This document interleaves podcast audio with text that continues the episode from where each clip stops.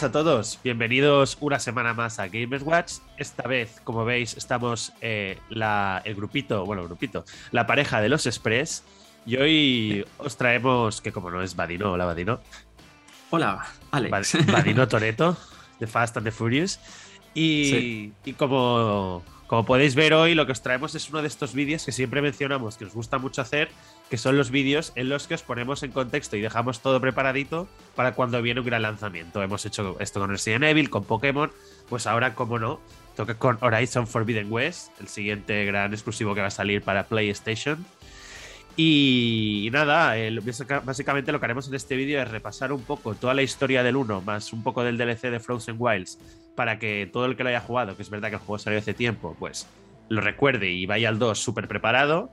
Y además, también tenemos algo importante que deciros, que es que vamos a hacer un sorteo. Sí, sí, sí, como lo oís. Eh, todo el que quiera participar, pues simplemente tenéis que ir a nuestro Twitter. Evidentemente, perdonar, sorteamos una copia de Horizon Forbidden West para PS4. Recordar que tiene free upgrade a PS5, así que aunque lo queráis jugar en Play 5, pues no pasa nada, o ponéis el CD y ahí lo tenéis. Y para participar, os explico aquí lo que tenéis que hacer, aunque en el tweet lo tendréis explicado, pero básicamente tenéis que seguirnos en Twitter, y retuitear ese tweet mencionando a un compañero o amigo o amiga, lo que queráis, eh, con el cual os gustaría eh, ir a este mundo de Horizon Forbidden West a cazar algún dinosaurio robot. Y con eso ya participaréis.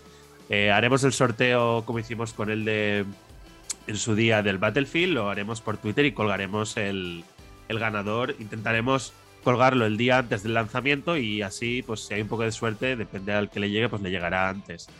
Eh, en principio será una copia física, así que bueno, depende de dónde viváis. Yo el sorteo lo haremos solo para gente de España, pero, pero bueno, si, si viéramos que el ganador es de fuera, pues podríamos buscar alguna manera, algún código digital, bueno, ya lo veremos, pero la idea era, era hacerlo físico. Pero bueno, ya, ya buscaremos soluciones, no os preocupéis. Así que nada, no me enrollo más. Eh, dicho esto, ponemos un poquito de música y, perdonad, antes de la música, acordaros por favor de que si os gustan este tipo de vídeos, pues darle al like y suscribiros sobre todo, que no os cuesta nada y a nosotros nos hace, nos hace mucha ilusión. Y nada, me callo ya, ponemos un poquito de música del lejano oeste, bueno, del olvidado oeste, ¿cómo es Vadino? Perdón. Eh, no, no, es el prohibido, prohibido, el oeste prohibido, perdón.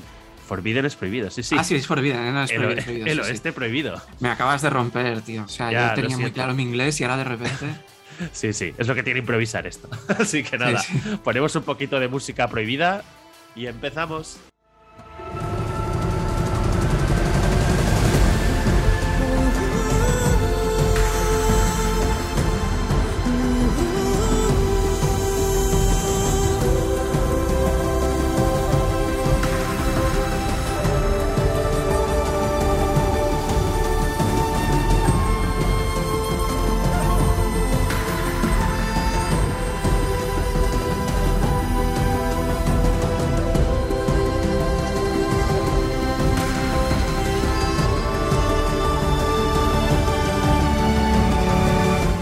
Estamos de vuelta.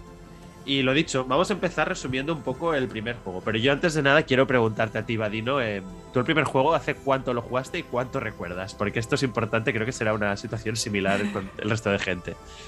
Creo que lo, lo jugué de salida. No me acuerdo de cuándo salió, 2018, 17. Sí, no, 17 diría.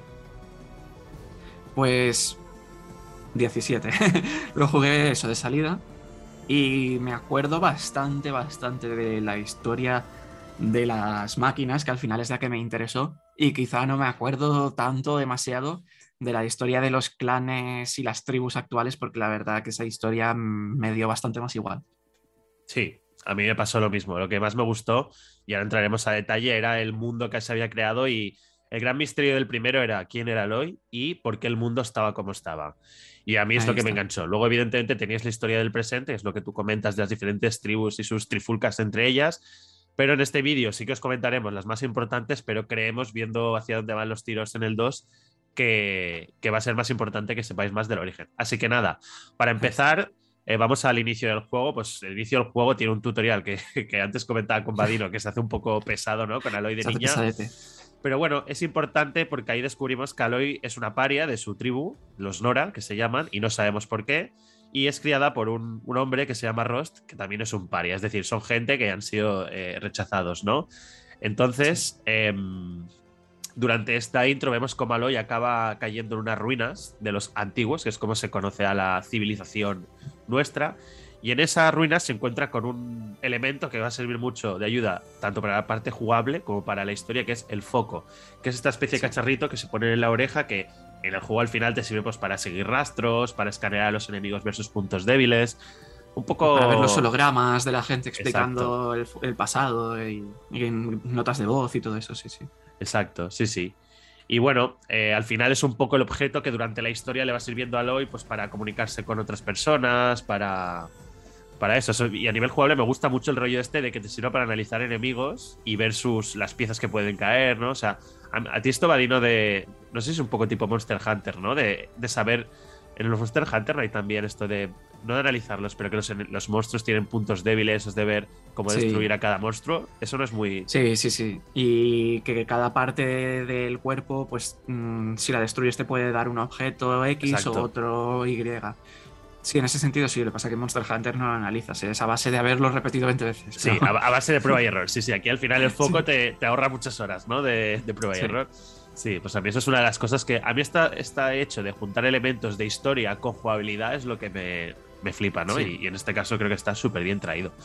Pero bueno, eh, una vez eh, pasa este prólogo, vamos a la actualidad donde vemos que el objetivo de Aloy al principio del juego es dejar de ser una marginada y para ello en su tribu hacen una cosa que se llaman las pruebas, en las cuales los jóvenes en Nora pasan un desafío que el que gana, eh, bueno, se convierte en un valiente que se le llama que son como los guerreros. Entonces, si Aloy consigue superar esta prueba, al convertirse en una valiente dejará de ser una repudiada, ¿no? Sí.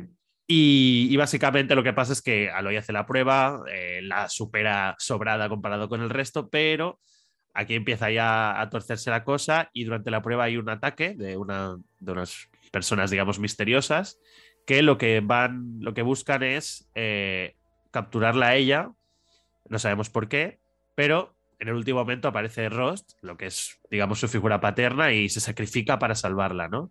Entonces, nada, sí, F, muy F. Y realmente todo esto es el tutorial. Y realmente el juego, Horizon es un juego bastante largo igual aquí cuando ha pasado todo esto llevas ya jugadas 3, 4 horas tranquilamente, porque pero tiene esto que le pasa a Badino, que te deja en una zona un poco libre con algunas secundarias, y yo me, te conozco a Badino y me, me, imagino que tú lo que hiciste es voy a hacerlo todo antes de seguir avanzando en la historia. Sí, sí, sí, literal. Lo que pasa que para mí esta parte está muy limitada de jugabilidad, no tienes casi armas, no tienes casi técnicas, y creo que es el gran pero que tiene Horizon, que espero que no haga el segundo, que alarga demasiado esta fase en la que hay pocas opciones y la chicha del juego está más adelante cuando tienes armas, hay hmm. muchas bestias. No sé, tú, Vadino, comentabas que lo intentaste volver a jugar hace poco, pero no pasaste del, tutorial, ¿no?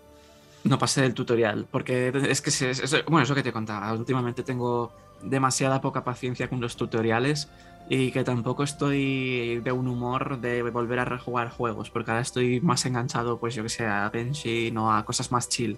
Hmm. Sí, a mí, a ver, yo te digo que es lo que se me hizo más bora, ¿eh? Yo lo rejugué ahora a final de año y una vez ya sales y empiezas a ver monstruos y tal, pues está muy bien, pero esa parte inicial, y mira que yo volví a hacer todas las secundarias. Cuando ya puedes. Cuando ya puedes hackear varias bestias y tienes habilidades y tal, es cuando ya hasta entonces es pasear casi.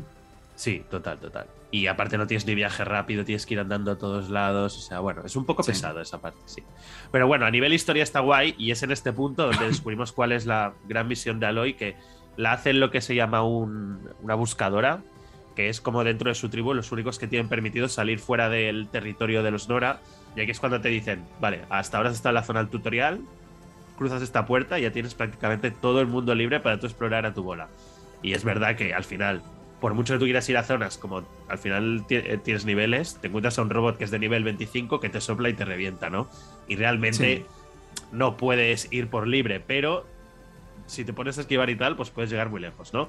Pero bueno, básicamente el gran objetivo de Aloy es desentrañar por qué esta gente, que no sabe quiénes son, ahora os lo diremos, bueno, son los carjas sombríos, ¿vale? Eh, ha, atacado y va detrás de un, bueno, antes de hacer la prueba conoció a alguien que también tenía el foco igual que ella y por ahí un poco intenta ir desentrañando este misterio, ¿no? Pero el gran objetivo es llegar a Meridian, que esto es importante porque Meridian es la gran ciudad que hay en el primer Horizon, que es como la capital de la zona, y es donde viven los Karja, que son como el clan principal más tocho, más fuerte que hay, y los Karja sombríos es una especie de rebelión que hay dentro de esta secta que eh, les gustaba, los Karja antes era una sociedad, digamos, que esclavizaba al resto de tribus, que eran la, eran la hostia, y una revolución y tal, y ahora hay un nuevo emperador que es mucho más del chill, de oye, aquí todos somos amiguitos, ¿no? Pero hay aún esta facción que es como, oye, vamos aquí a joderos y yo quiero que esté el mundo como antes. Y el gran misterio que hay es que pueden controlar a las máquinas igual que Aloy y todos tienen focos, ¿no? Entonces, eso es... Pero bueno, también recalcar eso que no es eh, habitual encontrarse a gente que lleve un foco. O sea, lo lleva a la pelota, lo lleva a Aloy y el resto de gente le tiene mucho miedo a la tecnología, máquinas y de todo. Entonces, eh, si lleva foco, eres Aloy o eres malo. Exacto. Y también es importante recalcar que las máquinas no siempre habían sido agresivas. O sea, en el juego, en el primero, siempre hay mucha gente que se sorprende de que las máquinas ahora estén atacando tanto a la gente. O sea, algo raro está pasando que las máquinas están en modo destrucción de la humanidad. Entonces, hablando de esto de los carros sombríos, vamos a desentrañar un poco el misterio. Al final, todo el juego del 1 es Aloy yendo, buscando pistas y descubriendo cosas sobre por qué el mundo está como está. Y, y es lo que tú dices, los focos son muy importantes. Entonces, en una de estas misiones, una vez, bueno, perdonad, cuando llegas a Meridian conoces al rey Abad, que es el nuevo emperador, digamos, de toda esta zona, y evitas, al evitar que destruyan la ciudad los ya con una bomba que quiere plantar, se hace tu aliado, ¿no? Y aquí es ya cuando tú, digamos, ya has conseguido tu objetivo, que era llegar a Meridian y contar con el apoyo de tu aliado más importante, y ahora ya desentrañar el misterio, ¿no? Y lo que descubres es que realmente todo esto de los focos, quien está detrás de, del convertir a las máquinas es alguien llamado Hades. Tú aún no sabes lo que es Hades, pero más adelante descubriremos, y esto es súper importante, que es el gran villano del juego, ¿no? Y que es el que está dando órdenes a esta secta de Kaya Sombrío que se llama, perdonar que se me ha ido ahora. Eclipse. Los Eclipse, exacto. Entonces, nosotros con el foco captamos las órdenes que reciben los Kaya Sombríos. Y sabemos que este tal Hades, que es una voz como ahí súper grave, súper fuerte, pues es el gran enemigo a batir, ¿no? Pero hay otro personaje muy importante que sé que a ti, Vadino, te gusta especialmente, que, también es un personaje muy misterioso. Hijo de puta. Sí. que. Perdonar que se me ha ido el nombre también. Silence. Que es Silence, correcto, que además es. Está es que a mí me gustan los villanos, ¿eh? Pero... es villano. Ese es uno de los grandes misterios, ¿no? A tu famillas. A tu fa villano, sí, sí. Entonces, eh, Silent realmente en el 1 es más bien un aliado que un villano. Sabemos que algo esconde, ¿no? Ese hombre, porque solamente te da la información justa para que puedas ir de zona a zona, pero, pero sí, sí. Entonces, y Silent sabe mucho más que tú y está claro que está utilizando a Aloy para conseguir algo, pero no sabemos el qué, ¿no? Entonces, allí esta voz misteriosa que nos habla, que es Silence, efectivamente, nos dice que tenemos que ir visitando diferentes tipos de ruinas para ir recabando información. Y aquí es donde descubrimos la existencia de una tal Elizabeth Sobek, y de Ted Faro. Y estos dos nombres es muy importante que os quedéis con ellos porque son, digamos, dentro de lo que pasó en la Tierra en el pasado, porque ya, spoiler, ¿no? Eh, evidentemente esto es con todo lujo de spoilers, donde estamos ahora es en una versión futurista, distópica de lo que es nuestra Tierra y en concreto de Estados Unidos, ¿no?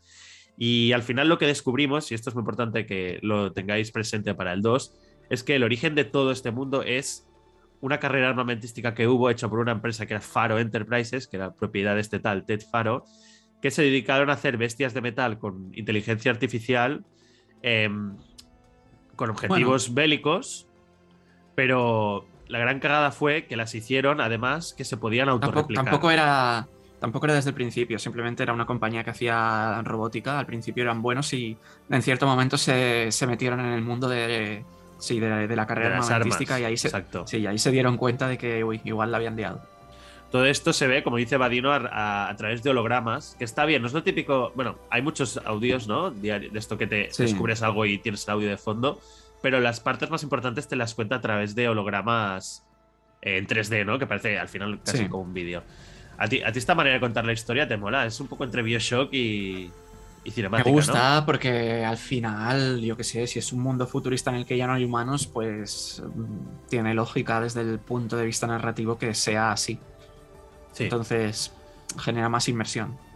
Correcto, sí, sí. Y yo creo que en el 2 van a seguir tirando por esta vía, aunque es verdad que ya el pasado yo creo que ha quedado bastante claro todo lo que pasó, no sé cuánto más podrán seguir tirando de ese hilo.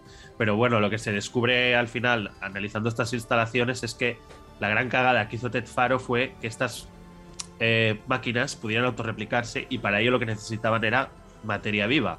Por lo tanto, tenían que consumir pues seres vivos, eh, plantas, no sé, eh, básicamente materia orgánica, ¿no? ¿Y qué pasó? Que se les fue de control y, aunque intentaron evitarlo por todo, juntaron un montón como un consejo de sabios, ¿no? Con los mejores científicos que había, lo que se acabó conociendo como la plaga Faro, ¿no? Se vio que era imparable y tuvieron que pensar un plan B para salvar a la humanidad. Y aquí es donde entra nuestra amiga Elizabeth Sobek, que creó el proyecto llamado Zero Down, que da nombre al juego, y que el objetivo era intentar salvar a la humanidad como fuera. Entonces, esto es una de las grandes revelaciones del juego y no sé a ti, Vadino, pero yo no me imaginaba que iban a ir por ahí los tiros en su día y a mí me flipó toda esta historia del consejo de científicos, de los expertos, de vamos a salvar la Tierra. Estuvo muy chulo. Fue pelos de gallina o carne de gallina, sí. Pero ¿qué pasó? Que Faro no se quedó contento con lo que había liado y lo que intentó hacer fue crear una arma de destrucción masiva para evitar esto. O sea, mientras Elizabeth Sobek creaba el proyecto Zero Dawn, Ted Faro creó esta arma de destrucción masiva, ¿no? Pero también recalcar que Ted Faro no lo hacía con mala intención, ¿eh? simplemente eh, creía que él había cometido un error muy grande y que la única manera de que no se volviera a pasar en el futuro es que la gente no tuviese acceso a, lo que él tuvo acceso. Eh, sí, pero al final era por pura avaricia. O sea, es lo que tú dices, ¿eh? No, no, no, no era un villano de estos de voy a destruir el mundo, pero era un tío que su objetivo era capitalismo puro y duro y la acabó liando a saco, ¿no?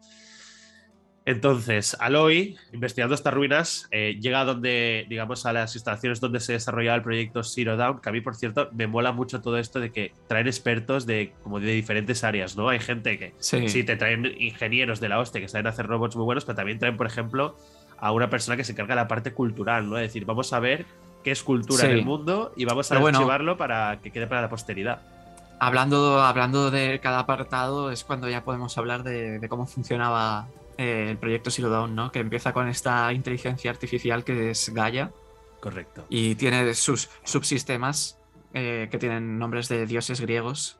Y cada subsistema pues se encargaba, eh, como tú decías, pues un grupo de expertos en, en el tema que querían tratar.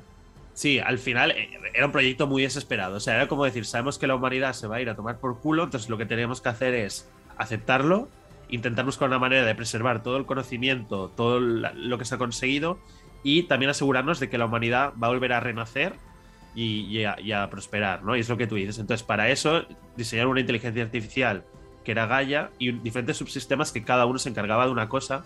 Esto en el vídeo os pondremos una imagen para que los veáis pero básicamente está Gaia y son nueve, que sí, tenemos a Minerva, Hefestos, Poseidón, por ejemplo, Artemis, bueno, cada uno se encarga de funciones diferentes. De momento en los juegos solo hemos visto a Gaia, a Hades, que es el gran villano de este primer eh, juego, que ya hemos dicho, pues mira, sí, eh, al final no es nadie, es una inteligencia artificial maligna, ¿no? Que, Pero bueno, sabemos a qué se dedicaba cada subsistema y al final también tiene bastante relación con el dios griego. Eh, Mm, que lo representa al final. Pues, por ejemplo, Poseidón, eh, su objetivo era controlar el pues, agua. Que hacer, hacer máquinas que pudieran volver a generar pues mares, ríos y tal, ¿sabes? o Hefesto, que al final es un dios creador, pues era el que tenía como la capacidad principal de, suministrar máquinas. En plan, era el que creaba las máquinas y, y, administraba, pues voy a crear hasta este punto, ahora ya hay suficientes, dejo de crear, ahora vuelven a faltar, vuelvo a crear y así. Sí, y, Hades, su función era para, al final, para que hubiera equilibrio, era crear máquinas que destruyeran máquinas y vida para regularlo, para que no pasara, como pasa ahora, ¿no? Que es, hay sobrepoblación y el planeta se va a la mierda, pues Hades era de una forma controlada la máquina creada de, eh, o sea, encargada de matar, por así decirlo. Pero bueno, el proyecto Zero Down con esto de la IA de Gaia no fue como se esperaba, porque ya vemos que al final también vemos que cada científico está asignado a un programa de estos y el que se encarga de Hades es un tío un poco patatilla, ¿no? Y vemos que la lía y lo que hace es que mm. Hades se, avería y se vuelve loco y dice, yo no lo voy a matar aquí controladamente, yo lo que quiero es aniquilar a toda la, humanidad, ¿no? Y entonces eh, lo que descubrimos en la en lo alto de todas las instalaciones es la el último mensaje que dejó la doctora Elizabeth Sobek y lo que fue era el plan final de Hades, ¿no? Y entonces sabemos que Hades su objetivo era reactivar la plaga Faro, que no dejan de ser unas máquinas que se ponen a consumir materia orgánica por todos lados, ¿no? Entonces lo que hizo la doctora Sobek es asegurarse de que habría alguien que pudiera detener a esta plaga y creó un clon de ella misma. Y este clon, aquí al final ya lo puedes ir intuyendo, porque cuando ves el holograma de Elizabeth Sobek dices, hostia, esta cara me suena, ¿no? Claro, es que es idéntica a Aloy. Entonces, lo que Aloy descubre es que evidentemente ella, eh, bueno, ya la llaman la sin madre desde el principio del juego, ¿no? Eh, no ha nacido de nadie, sino que es un clon de la doctora Elizabeth Sobek que no tiene su conocimiento, pero que gracias a todos estos diarios y tal va sabiendo. Y por eso puedes acceder como tiene su ADN. Exacto. Básicamente es como tiene su ADN, puede acceder a las instalaciones principales de, de Gaia. Eso es, eso es. Entonces, al final, el resumen es este: el proyecto Zero Dawn era como una medida desesperada para salvar a la humanidad, y la doctora Elizabeth Sobek lo que hizo fue crear un clon de ella misma como un seguro en caso de que todo se fuera a la mierda para poder resetear todo, ¿no? Pero, ¿y dónde entra aquí nuestro querido amigo Silence? Pues mira, Silence al final es una persona que, que, digamos, nació en el presente, pero se sentía fascinado por todo el tema este de los antiguos, ¿no? Y eran es lo que decía Badino, tienen mucho respeto a los antiguos estas tribus y casi nadie se atreve ni siquiera a entrar a las ruinas, pero Silence no era así. Entonces, un día, pues investigando unas ruinas, oyó una llamada de algo misterioso con una voz y ahí fue donde él eh, descubrió a, a, Hades, ¿no? A la inteligencia artificial. Descubrió a Hades, sí, sí. Dentro de un portador de la muerte, que son estas máquinas que son casi de los jefes más tochos que hay, que son como unos tanques araña que tienen 20.000 armas. Entonces ahí es donde descubrió a, a Hades y, bueno, lo que se dedicó básicamente es a, hacer favores para él, pero también por su propio interés, y fue Silence el que creó los focos por primera vez, ¿no? Como una manera de que Hades se pudiera comunicar con él y con todo su grupo de seguidores que consiguió. Bueno, a ver, interés era un poco un acuerdo en el que eh, Hades le daba conocimiento, porque al final eso que dice, Silence estaba flipado con descubrir el pasado y la tecnología y qué era, y entonces Hades pues le contaba cosas a cambio de eso, hacer encarguillos, sí. Exacto, exacto. O sea, No, era, no era un interés de avaricia de quiero poder, quiero dinero, sino más de conocimiento al principio. Exacto. Pero hubo un punto de, su relación, digamos, en que Silence ya había tenido lo que él consideraba todo el conocimiento que quería y traicionó, bueno, traicionó a Hades, lo dejó tirado ahí, pero Hades siguió utilizando a la secta de los... Vadino que antes las dicho, Eclipse, los Eclipse, exacto. Que los fundó Silence. Exacto, los fundó Silence. O sea, Silence fue el fundador de los Eclipse, creó los focos para comunicarse y que Hades pudiera darles órdenes, pero no sabemos bien bien por qué. Los abandonó y de repente se une con Aloy con el objetivo de destruir a los Eclipse. Y creo, que era, creo que era el revés, ¿eh? de hecho. Que fue Hades quien se quiso quitar del medio a Silence eh, y le dio la orden a los Eclipse de cargárselo. Por eso Silence desaparece del mapa y te ayuda eh, a ti porque necesita a alguien que. porque a él lo buscan, ¿sabes? Entonces tiene que estar más o menos oculto. Eh, puede ser. Creo que tampoco queda súper explícito eso. O sea, tú tienes claro que al final ya no están en. ya no sé, tiene una buena relación, digamos, Hades con, con Silence. Y, que vamos, eh, Silence lo que quieres es que destruyas a los Eclipse como sea, ¿no? Y realmente lo que acabas descubriendo es que en la actualidad, Hades está muy cerca de volver a reactivar la plaga Faro.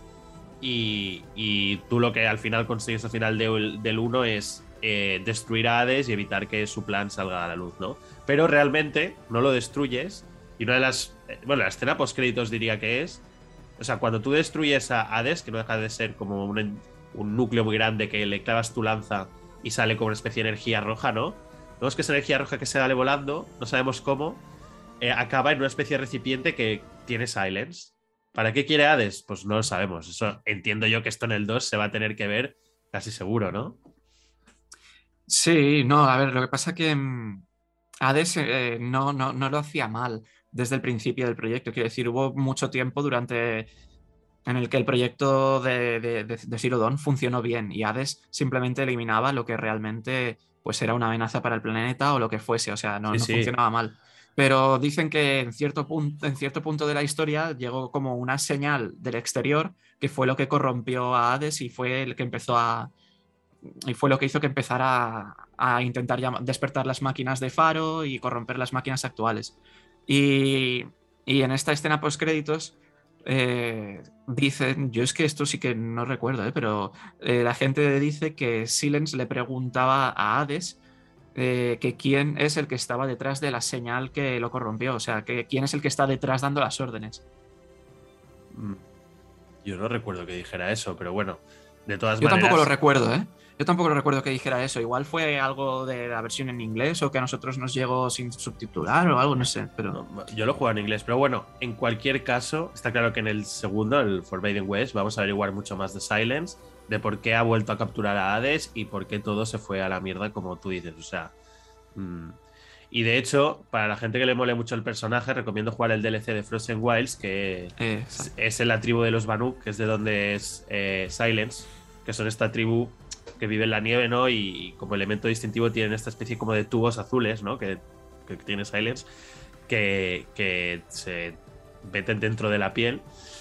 Y en el DLC realmente está guay, porque a nivel jugable pues, hay nuevas máquinas, es en la nieve, nuevas armas, está muy bien, pero conoces a la familia de Silence y al final confirmas las sospechas, que era un capullo que lo que hace es utilizar a todo el mundo para obtener conocimiento de los antiguos.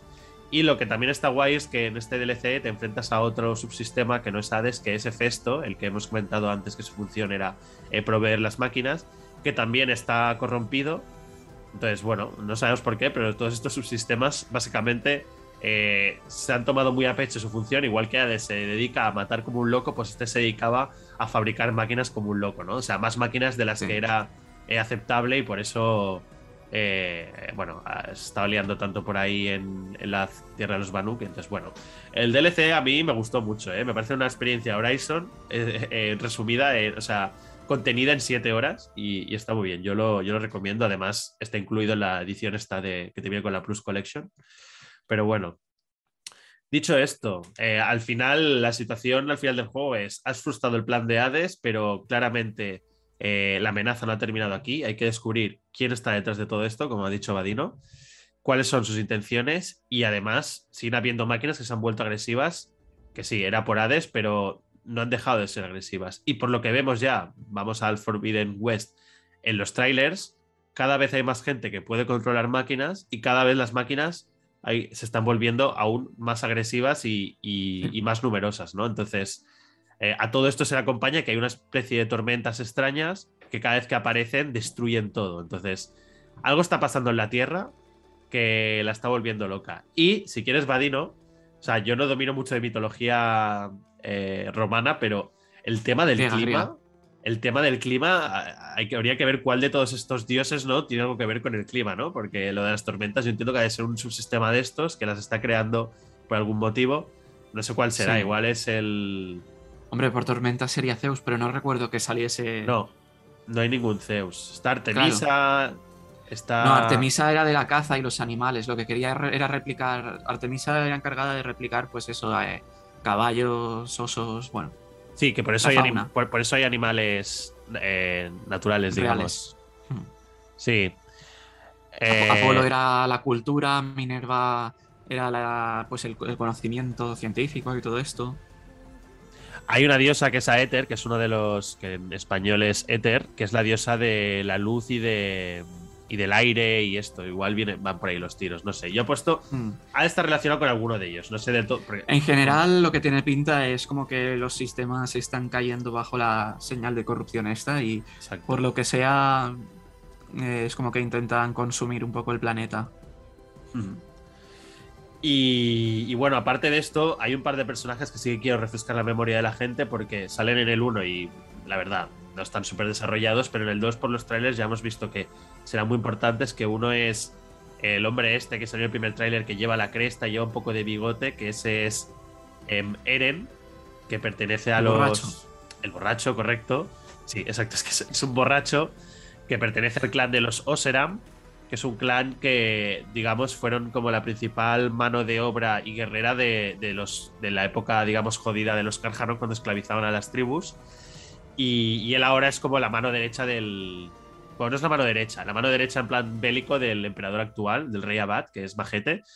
Y, y nada, pues la verdad se ve que es un poco un pagafantas de Aloy, ¿no? Que está coladito por Aloy, yo Sí, creo. Sí, sí. Y, y nada, durante el juego, la verdad, es un personaje divertido, pero que tampoco, no sé. ¿A ti te moló este personaje en el 1? ¿Te acordabas de él? A ver, es lo que dices, es divertido y te puedes echar alguna risa de que es un poco patoso, pero si se muere me la va a pelar bastante. pues sí. Pero, al final tiene un arco de que cree que su hermana está muerta y en el 1, ¿eh? Y, tal, y, más o menos como que le sacas de su alcoholismo y su espiral de autodestrucción, pero bueno, a ver. Y luego está Barl, que es este chico que este sí que es de la tribu de los Nora, que también es un valiente igual que Aloy, que, es este que lleva como las rastas en el pelo arriba, negro, ¿no? Y, este sí que en el 1 también se le ve que está como muy coladito de Aloy. Es que Aloy parece personaje de estos de anime que sudan de, de las relaciones, ¿sabes? Porque hay muchos, muchos personajes que se les nota que la admiran, no sé si es amoroso o no, pero pasa de todos. Y este también sale en los trailers. Este es verdad que es mucho más secundario en el juego, pero no sé si tú lo recuerdas, Vadino. Eso que te iba a decir, no me acuerdo de este pavo. Bueno, es que es normal, yo tampoco me, me acordaba, pero bueno, los trailers aquí lo pondremos en el, en el vídeo sale, pues nada, que sepáis que son dos personajes del uno, que tiene pinta que en este van a acompañar a Aloy en su viaje, ¿no? Y, y bueno, eh, veremos. Silence, por supuesto, yo diría que del resto no sabremos nada más. Igual del Rey Abad un poquito al principio tiene pinta, pero como al final te vas a ir de la zona, yo asumo que no vas a revisitar eh, ningún escenario del 1. Tú estás yendo eh, hacia, el, hacia el oeste, ¿no? Se ve que estás en San Francisco, son otras zonas, ¿no? Pero, pero bueno, a mí al final lo que me gustaría a nivel de historia del, del 2 es que siguiéramos viendo cómo están de jodidos estos subsistemas, eh, adentrarnos más en todo esto de la mitología y, y molaría que hubiera algún subsistema que fuera bueno, ¿no? Y te hablara y hubiera ahí una guerra entre, entre dioses, ¿no? No sé si a ti te molaría que fueran por ahí los tiros. Sí, sí, sí. Bueno. De hecho, creo que en el Frozen Wilds había como un mini subsistema que te ayudaba. Sí, lo hay, pero no es, no es de estos principales. Es como otra inteligencia artificial que sí, que es bastante risas esa inteligencia artificial que tiene. Eh, ahora no me acuerdo cuál era, bueno, cómo se llamaba básicamente, pero sí, al final del juego mola porque cuando te lo pasas eh, tiene un montón de información y de lore, digamos, y puedes estar como 15 minutos escuchándola que te, hablar, que te explique historias, pero es de estas inteligencias artificiales que es medio humana, ¿no? Que tiene un sentido del humor, que te hace bromas, que dices, hostia, estos, ¿hasta qué punto esta inteligencia artificial es eso o tiene sentimientos, ¿no? Porque ese es su arco, ¿no? Es muy, muy típico de, de videojuego de inteligencias artificiales, de de, yo siento y tengo una relación con personajes humanos muy fuerte y tal. Bueno, yo, yo lo recomiendo, ¿eh? si no, verse un vídeo para, para, pues para estar al día. Como este. Como este, por ejemplo, sí. Pero, bueno, ya, pero para ver el, el DLC en detalle a lo peliculita me refería. Y, bueno, Vadino, ahora me gustaría que tú comentaras a nivel jugable qué te gustaría que incluyera el 2, aunque sé que ya hemos visto mucho, pero ¿con, ¿con, qué te quedas de todo lo que hemos ido viendo en los trailers?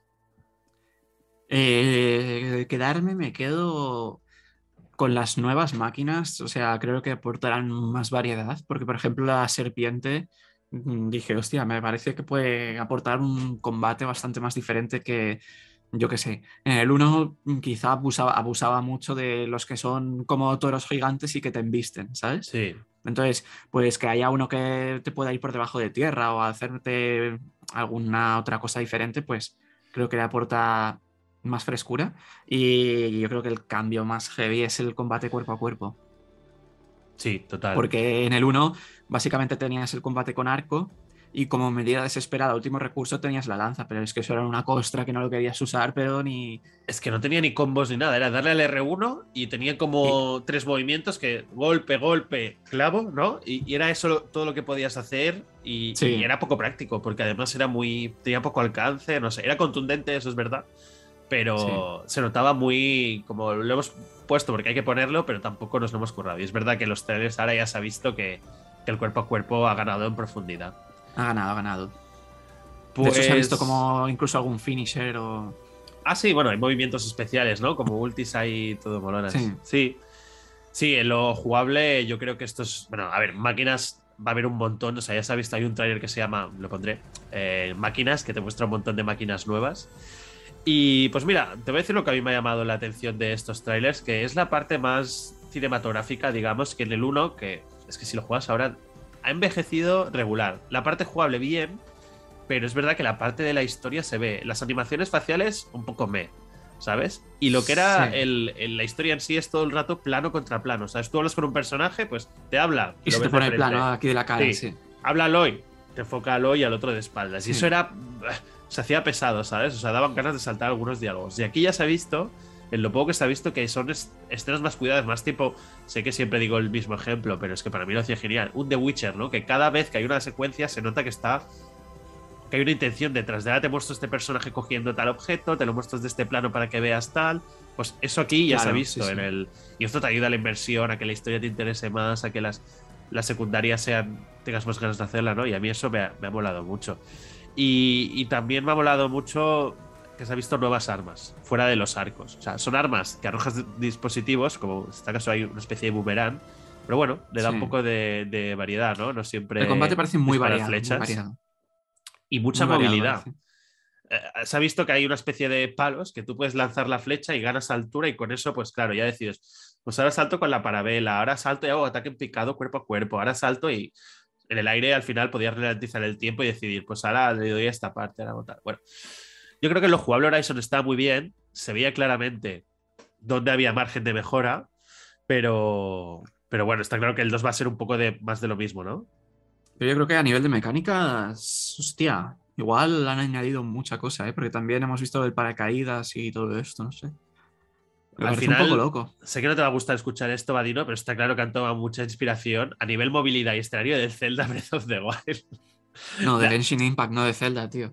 No, pero bueno, todo el rollo de la escalada, que puedas escalar por más sitios, de la parabela. Es que, y esto me pasó jugando al 1. Yo me acuerdo que subí una montaña super alta y dije, vale, y ahora de bajar. Y digo, espera un momento, que aquí no puedo saltar y o sea, a veces había cuerdas de estas que bajabas haciendo rappel, pero como no lo hubiera, era, era bastante duro. Intentando que no matarme por daño de caída, cayendo en piedras que sobresalen un poquito, ¿sabes? Sí, y, sí, sí. Y me acuerdo mientras jugaba, bueno, para terminar el capítulo, me apunté algunas cosas que me parecían muy anticuadas, que era, por ejemplo, las opciones de diálogo cuando tomabas decisiones. No sé si lo recuerdas. En el 1 siempre era ser un iconito de un cerebro, de un corazón y de un puño, que era como la opción inteligente, la opción de los sentimientos, la opción violenta. A mí eso lo quiero fuera. Tú ponme el texto, lo que digo, y yo decido ahí lo que está. dice. Ahí, exacto. O sea, está digo que a mí estos juegos de decisiones que te ponen en plan de esta, esta es la opción buena, esta es la mala. claro. Eh, déjame que sea yo, porque si no me influencias, quiero ser bueno. Pues exacto, es que para mí es lo que acaba pasando. Yo siempre soy bueno. Entonces, no, igual no decido lo que creo que habría dicho yo, sino digo, ah, pues esta es la buena, tiro por aquí, aunque hubiese dicho lo otro, ¿sabes? Y, eso creo que se, notaba que era como la primera vez que lo hacían y tal. Luego otra cosa que se me hizo muy pesado son las misiones estas, que usabas el foco para rastrear algo. Que tenía cero gracia, porque al final era como eh, escanear la zona y te salía un rastro que tenías que seguir. Que sé que The Witcher lo hacía igual, ¿eh? O sea, para mí esas son las cosas que también me falla. Pero oye, que los, las secciones de investigación pueden ser un poco más variadas, no sé. Eh, tenemos que pasar del seguir la The Witcher en el The Witcher creo que tenía algo de gracia, porque tú seguías las huellas y quizá te llevaba pues a un trozo de tela roto ensangrentado. Entonces él usaba su visión mágica y decía, mmm, tiene pinta que han peleado contra no sé qué. Y recrea la escena en plan con su visión y todo. Pero The Witcher tiene sentido que lo tenga. Pero aquí quiero decirte que además el seguir el rastro era aburrido. Era, pues mira, vas a avanzar los siguientes 500 aquí recuerdo metros sí, que, que, caminabas y ya está. Sí, aquí recuerdo era eso, que caminabas siguiendo las huellas y ya está. Y, ya para terminar, una cosa que no me gustó nada son las monturas. En el uno de las monturas es que son muy ortopédicas, o sea, no se manejan bien. Tampoco te dan, una vez has desbloqueado las hogueras, ya es que como lo juego hace poco, una vez has desbloqueado todas las hogueras para hacer viaje rápido, realmente es que te sale más a cuenta ir de hoguera en hoguera y luego ir, ir corriendo. O sea, no sé, si vas a poner monturas que sean cómodas y se puedan usar bien, no como en el 1 que, que al final apenas te ayudaban. Y, bueno, en este hemos visto que una montura es un Velociraptor, o sea que ya solo con eso ya, ya han mejorado automáticamente. Sí. y, nada, poco, poco más. Yo creo que mm, sin entrar en. Ahora hay 20.000 trailers, yo la verdad no me los he querido ver todos porque creo que están ya sacando demasiada información. Demasiado. Yo quiero que haya algo de, sorpresas. Bueno, ahora para el vídeo pues voy a tener que poner algunos, pero no es lo mismo si están de fondo que si estás ahí viéndolos activamente, ¿no? Pero yo tengo muchas ganas. O sea, al final para mí es uno de mis juegos más esperados del año. No sé tú, Vadino, cómo está tu termómetro del hype con este. Es uno de los más esperados del año, pero tampoco entra dentro de mi top. ¿Top qué? ¿Top 10? Sí. Ah, bueno, sí, claro, el top no, está, no es tan grande, pero ah, cuando digo top no me refiero a, una lista numérica, sino top de, en plan de mi cumbre, ¿sabes? Ah, vale. No sé, yo, creo que siempre las segundas partes, cuando tienes una base buena como es Horizon, si la refinan bien, puede ser un auténtico juegazo. Pero bueno, lo veremos en dos semanas, o sea, no falta nada. Así que nada, dejamos el capítulo por aquí. Recordaros que en Twitter tenemos un sorteo donde al principio del vídeo hemos explicado cómo lo tenéis que hacer para participar, pero el resumen es retweet y mencionar a un amigo explicando eh, con quién os gustaría ir a este mundo a luchar contra las máquinas. Y, nada, agradecer a todo el que haya llegado hasta aquí, dejarnos en los comentarios si algo de la historia nos lo hemos olvidado por lo que sea, si hay algún misterio que creéis que se va a resolver o que os gustaría que, resolviéramos también nosotros, lo investigaremos. Y nada, eh, si os ha gustado este vídeo, darle al like, suscribiros, que estamos, bueno, quién sabe, igual cuando salga este vídeo ya hemos llegado a los 100, no lo sé, pero estamos muy cerca, nos hace mucha, mucha ilusión. Y sí, sí.